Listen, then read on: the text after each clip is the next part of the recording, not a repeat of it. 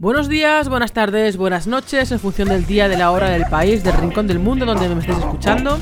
Yo soy Mónica Corchado y soy la directora y creadora del Instituto Dog Coaching. Y me gusta ayudaros. ¿A quién? A vosotros, a que tenéis perros, a mejorar la convivencia con vuestros perros.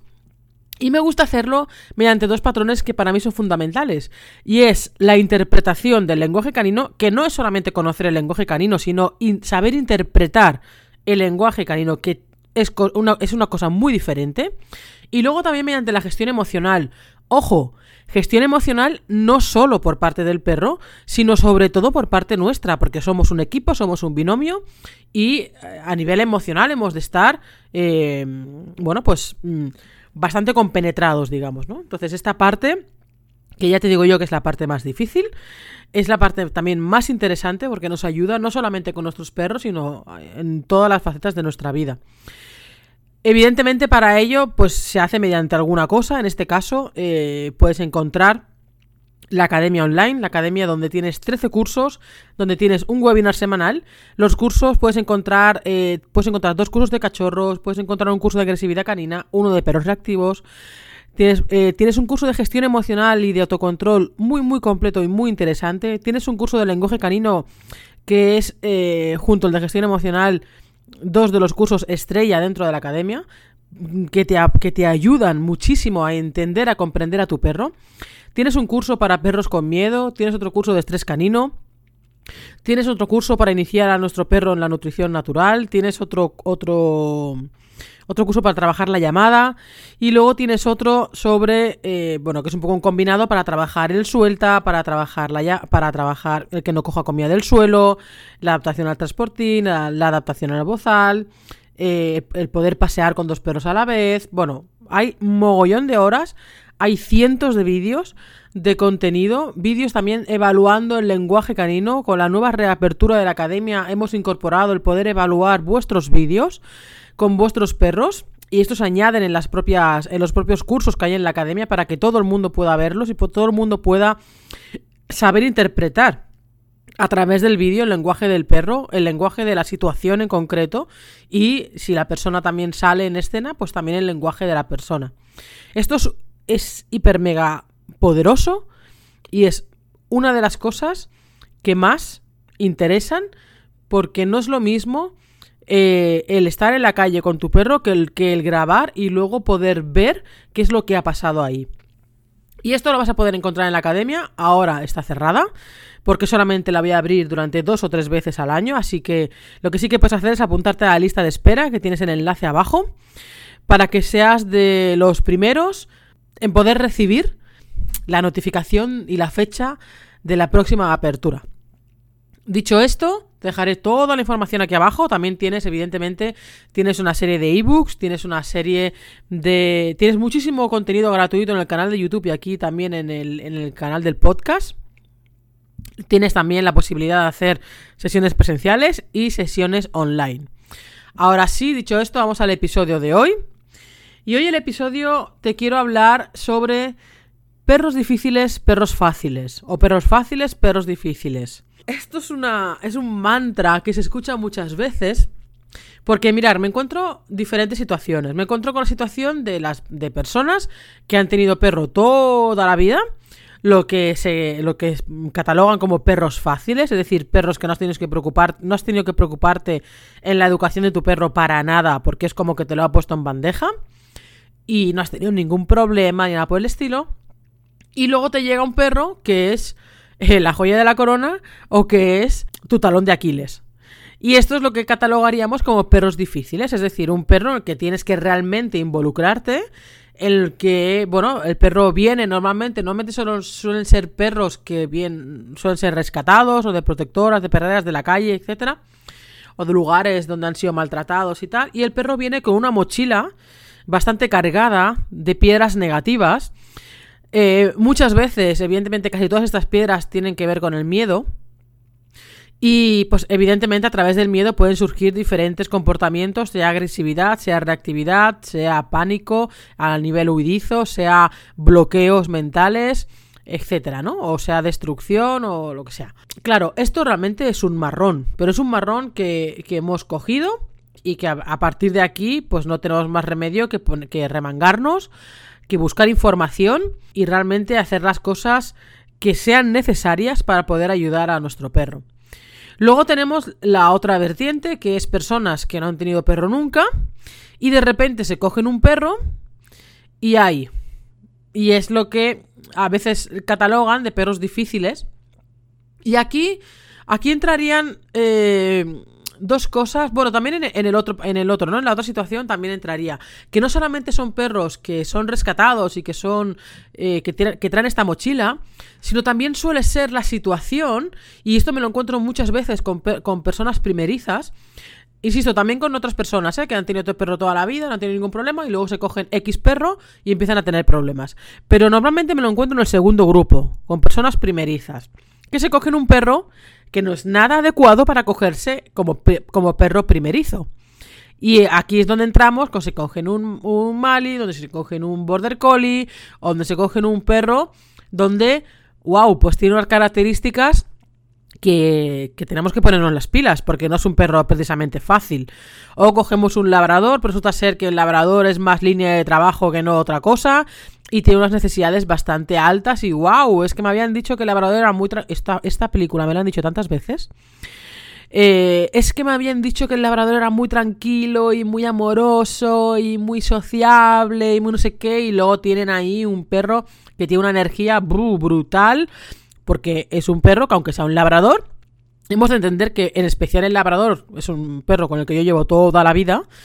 eh, el labrador mm, tiene varias líneas. Tiene la línea de trabajo y luego tiene la línea de belleza, entre comillas, y luego tiene la línea de perros de asistencia. ¿En qué se diferencia? Pues evidentemente en la selección de la carga genética de los diferentes instintos y a nivel de energía. Entonces no es lo mismo un perro de línea de trabajo que un perro de línea de, eh, por ejemplo, de, estos perros que se crían para terapias, que son perros que eh, a nivel instintivo se los reducen al máximo, bueno, y también el de belleza y tal, ¿no? Entonces, al final los perros que se van cruzando por ahí son perros que, que han venido de algún lado. Y depende de la línea de la que hayan venido, pues tenemos uno u otro perro. ¿Qué es lo que pasa entonces?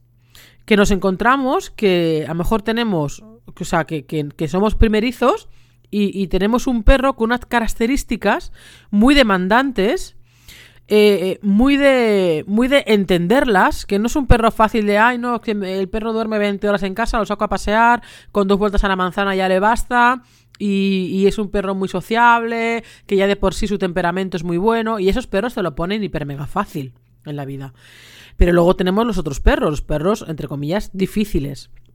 Difíciles no porque el perro sea difícil en sí, sino porque nuestra expectativa con respecto a la convivencia con un perro o con ese perro se ha visto truncada en, la, en las altísimas necesidades que tiene el perro. Por un lado, lo que te acabo de decir, y por otro, la complejidad de poder ayudar a un perro con problemas emocionales, con problemas psicológicos, fruto de unas experiencias muy negativas y que ahora tenemos que ayudarle. Entonces, aquí, bueno, pues una vez tenemos al perro, pues no tenemos más remedio que ponernos las pilas. Lo que no vale, que esto también lo he visto y esto me raya lo que no está escrito, es, ay, uff, qué difícil, lo voy a devolver.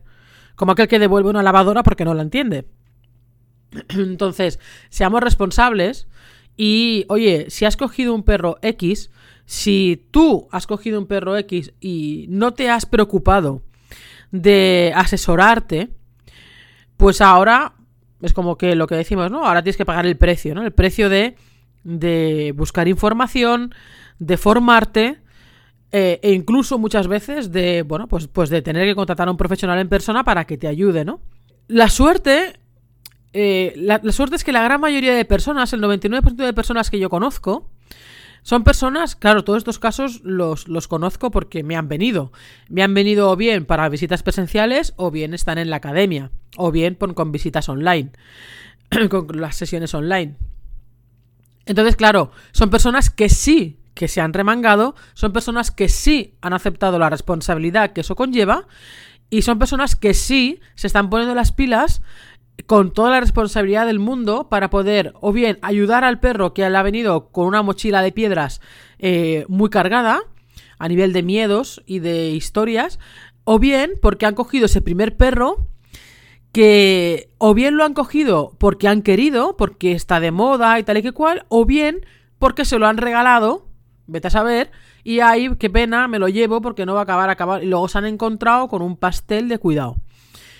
Ah, para mí esas personas son para quitarse el sombrero porque por desgracia también conozco otras personas que, que, que se han lavado las manos y han devuelto al perro o, han buscado a otra persona que pudiera hacer caso eh, que se pudiera hacer cargo del perro. Y eso son las mejores opciones dentro de la opción de evidentemente las más negativas que es el abandono o que es eh, incluso matarlo directamente no que también hay por desgracia también hay gente que lo hace.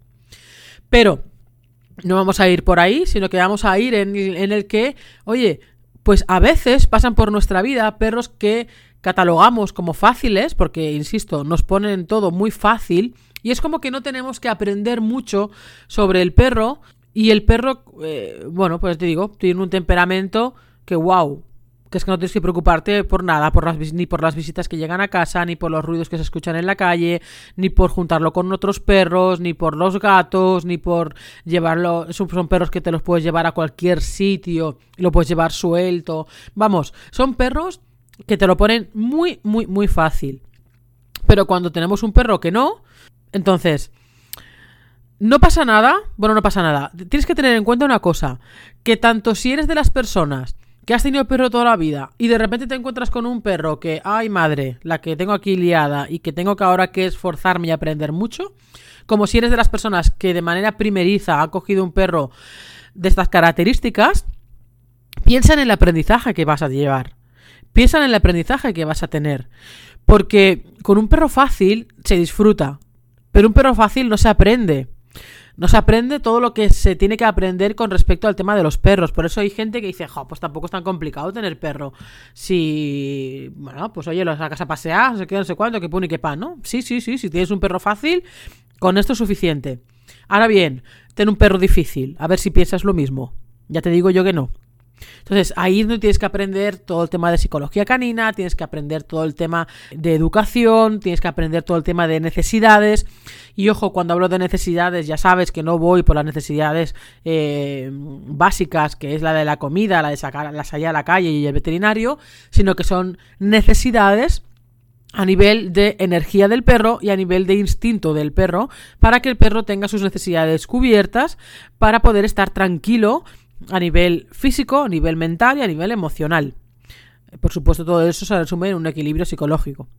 Todo esto eh, te da un aprendizaje brutal también para el siguiente perro. Por eso muchas veces decimos, no todo el mundo puede tener perro, no todo el, no todo el mundo puede tener, sobre todo, según qué perros. Y sobre todo si no estás dispuesto a poner toda la carne en el asador para realmente que, para hacer que ese perro tenga una calidad de vida bastante buena. ¿Vale? Por desgracia hay personas que se cogen un perro que luego es difícil y lo único que hacen es tenerlo atado con una cadena en el jardín, o es tenerlo que no lo entran en casa porque, ay, es que me rompe la casa, eh, o son personas que, que lo tienen encerrado en, en una habitación o en un establo o, o, en el garaje porque, hostia, es que el perro no sé qué. Hostia, ponte las putas pilas. Lo siento. Pero es que no soporto la gente que hace eso. En plan, tengo un problema, ato el problema fuera y oye, joder, es que no puedo ni sacar al perro porque me tira que te cagas. Pues si te tira, ponte las pilas para que no te tire. Cuando te tiras por algo y un perro evidentemente que no sale nunca, pues no vas a poder pretender que ese perro no tire la primera vez que le pongas el collar, le la correa y lo saques a la calle. Eso es evidente. Pero entonces, insisto, ponte las pilas y aprende todo lo que hay detrás eh, de un perro. Por eso es importante, mucha gente critica lo, de, lo del curso para que todo para, para tener un perro. Y, están los memes tontos estos de que hay que hacer un curso para, para, para saber eh, para que el perro cague en la calle. No, si tú eres. Si alguien piensa eso, es que eres, es tonto perdido. Porque realmente eh, es lo que hablamos. tener un perro y tener según qué perros no es nada fácil. No es nada fácil. Hay personas que no saben ni cuándo el perro está jugando y cuándo se está peleando. Hay gente que piensa que porque esté jugando de cierta intensidad ya se está peleando. Eh, hay gente que porque huele pipis ya le da asco y ya no deja que huela por ningún lado. Hay gente que no, le, no, quiere que, que, se junte su perro con otros perros porque en un momento determinado ha marcado a otro perro. No, perdona, aprende todo esto porque todo esto es completamente normal en un perro. Y si no lo aceptas, cómprate un peluche, que los hay muy divinos de la muerte, y puedes hacer con ellos los que te dé la santa gana. Pero si tanto si tienes un perro fácil, bueno, un perro fácil todo el mundo lo puede tener, pero un perro difícil no lo puede tener todo el mundo. Pero ahí es donde se ve la calidad de la persona realmente y lo responsable que es la persona adquiriendo el compromiso hasta el final o no. ¿Vale? Así que nada, que me caliento. Con un perro fácil, el perro fácil se disfruta el perro difícil, con el perro difícil se aprende. Se aprende muchísimo porque tenemos la obligación de aprender. Tanto si tiene miedos, como si tiene em, ciertas inseguridades, como si tiene mm, ciertos comportamientos agresivos de lo que sea, como si tiene reactividad por otras cosas. Eh, el tema de manejo de la correa, una asignatura pendiente también que aquí un perro fácil, ya te digo, aunque lo, lleves con la correa hiper mega corta, va a ser un perro eh, muy fácil porque te lo va a poner fácil el pobre angelico. ¿Vale? Aunque los perros, incluso fáciles, depende del manejo de la correa, también te la van a liar. Pero no, no es culpa del perro, evidentemente. ¿Vale? Pero tenemos que aprender. Y yo te invito a que aunque tengas un perro fácil, también aprendas. Porque, ¿quién te dice a ti que, se, que el siguiente perro te va a poner las cosas un poquito más difíciles? Y ahí es plan, es en plan, ¿por qué hemos de esperar a que las cosas se pongan difíciles para aprender a hacerlas? Digo yo que si yo quiero eh, convivir con perros toda mi vida, evidentemente van a pasar por mi vida muchos perros. Entonces, no me puedo anclar solamente a que he tenido perros fáciles, porque va a llegar un momento, como, como pasa muchas veces, de que has tenido cuatro perros hiper mega fáciles y el quinto, ahí, tate. Ahí la que te viene. Y luego es, pues, como que prisas para poder aprender. Entonces, eh, yo también me quito el sombrero con aquellas personas que antes de tener un perro ya están informándose, ya están formándose. Yo he tenido personas dentro de la academia que todavía no tienen perro y se han metido para aprender todo lo necesario antes de tener el perro para poder elegir al perro adecuado y, ya saber, ya saber todo lo que tienen que hacer. Eso es lo que realmente todo el mundo debería de hacer. O, o cuando recién tenemos metemos el perro en casa de muy cachorrito, empezar ya sin, sin, sin entretenernos más en aprender qué es lo que necesita este perro. No solamente a nivel como perro, sino, insisto, a nivel también, depende de qué tipo de perros, la carga genética va a predisponer muchísimos comportamientos. Y ahí tenemos que saberlo, tenemos que darnos cuenta. ¿Por qué, es, ¿Por qué el rey de la reactividad es el Border Collie? Es que es el rey de la reactividad. Mira, esta apertura que tenía... Bueno, en la academia te puedo decir que al menos el 60% por no decirte más, de personas que están dentro de la academia, son personas que tienen border collies con reactividad. Luego hay personas que tienen cachorros o personas que tienen perros con ansiedad por separación, pero son las mínimas. Y te digo el 60 y me quedo corta. Yo te podría decir el 75%. Vamos, pero con toda la tranquilidad del mundo. Tengo un perro, un border collie, un border collie con reactividad, un border collie con reactividad, un border collie. Es el rey del mambo la reactividad. ¿Pero por qué? ¿Por qué? Vamos a pensar en ello. ¿Por qué hay tantos perros de este tipo con tantísimos problemas? Bueno, piénsalo. Así que nada, te dejo esta, esta reflexión de, de, hoy. Si tienes un perro fácil, disfrútalo. Pero aprende también, porque no sabes, que, no sabes si el siguiente va a ser eh, tu talón de Aquiles. Y si tienes un perro difícil, bueno, pues si eres de las personas que se preocupan, que supongo que estás escuchando este podcast, es de las personas que se preocupan por el bienestar del perro, te felicito y lo que sí que te digo es que vas a tener un aprendizaje brutal para los siguientes perros que te van a llegar en la vida.